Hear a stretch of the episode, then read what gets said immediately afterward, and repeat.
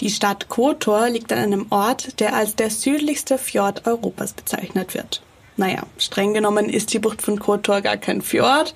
Unglaublich sehenswert ist die Bucht und die gleichnamige Stadt aber allemal.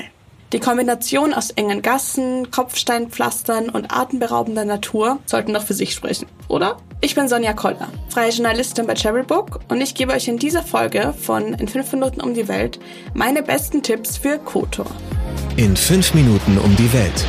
Der tägliche Reisepodcast von Travelbook. Heute geht's nach Kotor. Damit ihr schnell einen Eindruck davon bekommt, wie es sich in Kotor so urlaubt, starten wir mit einer schnellen Runde. Entweder oder. Schnelle Fragen in 30 Sekunden. Auto oder öffentliche Verkehrsmittel? Zu Fuß. Pärchen oder Familienurlaub? Sowohl als auch. Entspannung oder Abenteuer? Entspannung. Kultur oder Party? Definitiv Kultur. Teuer oder günstig? Günstig. Highlights, Lowlights, Must-Sees. Die Travelbook-Tipps. Was ist ein Highlight? Wenn Kotor ankommt, sollte am besten direkt die Altstadt erkunden. Am besten, ihr irrt ohne Plan durch die Gassen und schaut euch die historischen Steingebäude in aller Ruhe an. Obwohl die Altstadt eigentlich recht klein ist, also gerade einmal 300 mal 350 Meter, gibt es hier so viele kleine und verwinkelte Gassen und Plätze, dass man stundenlang durch die Altstadt spazieren könnte. Was man unbedingt tun sollte.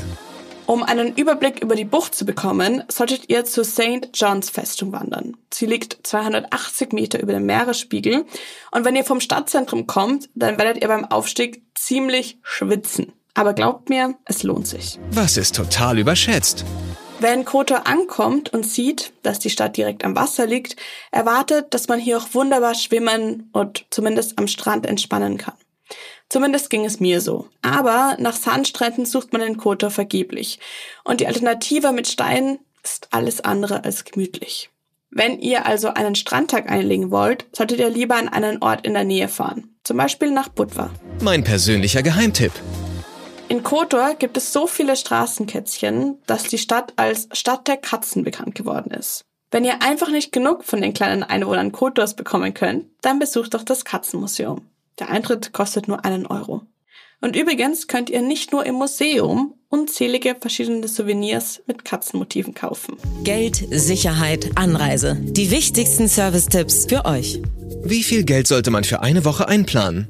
Obwohl Kotor im eigentlich recht günstigen Urlaubsland Montenegro liegt, hat die steigende Beliebtheit bei Touristen in den letzten Jahren auch die Preise nach oben getrieben. Trotzdem zahlt ihr etwa für ein Fischgericht noch viel weniger als in Italien oder Spanien. Der Unterschied ist aber gar nicht mehr so groß. Auch Unterkünfte können vor allem in der Hauptsaison im Juli und August ganz schön teuer werden. Wie kommt man am besten hin? Der von Kotor aus nächste Flughafen liegt im fünf Kilometer entfernten Tivat. Ihr könnt aber auch in die Hauptstadt Montenegros nach Podgorica fliegen. Von dort geht es in etwa eineinhalb Stunden weiter nach Kotor. Die Hauptstadt selbst ist aber leider nicht besonders sehenswert. Mmh, Weltspeisen. Es gibt ein Gericht, für das Kotor besonders bekannt ist. Wer es zum ersten Mal serviert bekommt, wird sich vielleicht fragen, ob damit ein Missgeschick passiert ist. Aber nein, das Tintenfischrisotto, das hier als Spezialität gehandelt wird, ist tatsächlich absichtlich schwarz. Dafür aber umso lecker. Ganz generell solltet ihr hier viel frischen Fisch essen, der direkt in der Bucht gefangen wird. Do's and Don'ts.